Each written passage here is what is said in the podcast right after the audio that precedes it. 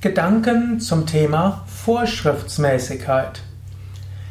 Vorschriftsmäßigkeit kann sich beziehen auf Verhalten. Vorschriftsmäßigkeit kann sich beziehen auf etwas, was ausgeführt worden ist.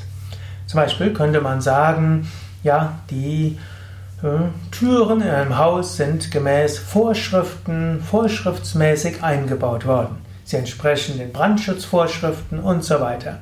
Also ja, die Baubehörde und die Brandschutzbehörde muss die Vorschriftsmäßigkeit überprüfen von dem, was gebaut worden ist. Oder man muss die Vorschriftsmäßigkeit überprüfen von Verträgen oder auch von AGBs. Ja, immer wieder eine Aufgabe von ja, Kleinunternehmern, Firmen, auch manchmal von Yoga-Zentren. Man muss schauen, was man aus gutem Willen und mit gutem Gewissen macht, um Gutes zu bewirken, muss man auf Vorschriftsmäßigkeit prüfen lassen. Das kann manchmal auch nerven, ist aber notwendig. Eine Gesellschaft muss ja auch sich an Regeln halten und es gibt gute Gründe, die zu erlassen. Manchmal ist die betreffende Vorschrift nicht sehr sinnvoll, kann man sich auch bemühen, dass sie geändert wird, aber das ist so ein Aspekt. Vorschriftsmäßigkeit heißt aber auch einen Ausdruck von Tugend. Eine Vorschriftsmäßigkeit gehört auch zu Tugenden des Geistes.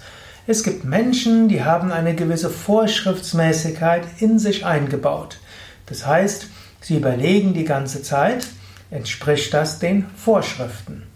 Kann sagen, es gibt äh, viele Dimensionen des Menschseins und es gibt eine Dimension, die auf der einen Seite Kreativität, Rebellentum und äh, Gefühlsbetontheit ist. Und es gibt die andere Seite, die sind verlässlich, vorschriftsbetont, vorsichtig und äh, überprüfen alles.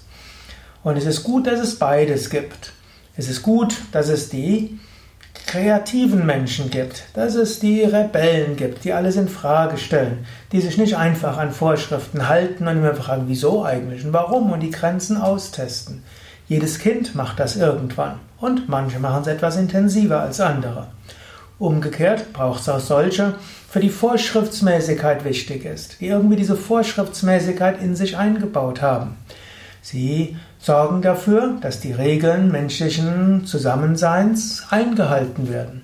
Und das ist ja gerade auch wichtig. Größere Gemeinschaften und Gesellschaften können nur dadurch funktionieren, dass es Regeln gibt, dass es Usus gibt, also bestimmte Gebrauch, Gebräuche, dass es Sitten gibt, dass es Gesetze gibt. Es gibt geschriebene Gesetze, es gibt ungeschriebene Gesetze, es gibt Regeln, die sich eine Familie gibt, die sich ein Paar gibt, die sich ein Verein gibt, die sich eine Gemeinschaft gibt, die sich eine spirituelle Gemeinschaft gibt, ein Team gibt, eine Arbeitsgruppe.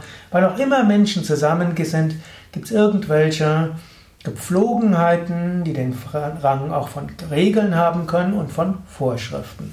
Und da ist es gut, dass es solche gibt, die Vorschriftsmäßigkeit als innere Wichtigkeit haben. Und diese machen einen darauf aufmerksam, das ist jetzt nicht richtig. Diese können manchmal nerven, denn nicht immer geht alles nach Vorschrift. Nicht umsonst ist beispielsweise für Beamten die Form des Streikes Dienst nach Vorschrift. Denn auch Beamten, die eigentlich dazu da sind, Vorschriften zu überwachen, würden, wenn sie ihren Dienst nach Vorschrift machen würden, ihren Dienst eben nicht richtig machen können. Hm, es gibt guten Grund, verschiedene Vorschriften zu haben, aber letztlich alle einzuhalten, behindert nur. Deshalb zu viel ist nicht gut, aber zu wenig ist auch nicht gut. Manche Menschen haben beides eingebaut, sie haben eine gewisse Neigung zur Vorschriftsmäßigkeit und zum Rebellentum und je nach Situation überwiegt mal das eine, mal das andere. Diese Menschen werden manchmal so irgendwie zerrissen zwischen beidem. Hat also seine Vorteile, hat auch seine Nachteile. Und es gibt Menschen, die eindeutig in die eine Richtung gehen, eindeutig in die andere. Und natürlich kommen die dann miteinander in Konflikt. Und das ist wichtig, dass man sich füreinander respektiert. Dass man den, der mehr Rebell ist, als vorschriftsmäßiger Mensch, also als Vorschriftsmäßigkeitsmensch anerkennt. Gut, dass es den gibt, der nervt zwar, ich muss ihn immer wieder zurückpfeifen, aber der hat Ideen, der ist kreativ, hilft auch weiter. Und umgekehrt, der Rebelle sagt, der nervt, der dort ständig, mir ständig sagt, das haben wir schon immer so gemacht und das muss so sein. Und in Paragraph 26 Absatz 3 steht sowieso, oder in der Yoga Vidya Smriti in Teil B 2 Absatz 24c steht das und das. Der Rebell sagt, aber er weiß auch, es ist gut, dass es das gibt. So gibt es eine gewisse Ordnung, aufgrund derer ich meine Kreativität ausleben kann. In diesem Sinn, Vorschriftsmäßigkeit, etwas Wichtiges. Vorschriftsmäßigkeit, das aber auch ergänzt werden muss durch Kreativität, Rebellentum, Abwägen und manchmal Kompromissfähigkeit. Ja, das war ein Einmal Gedanken zum Thema Vorschriftsmäßigkeit. Mein Name Sukadev Bretz von www.yoga-vidya.de. Dies ist Teil des Yoga Vidya Lexikons der Tugenden, Eigenschaften und geistigen Fähigkeiten.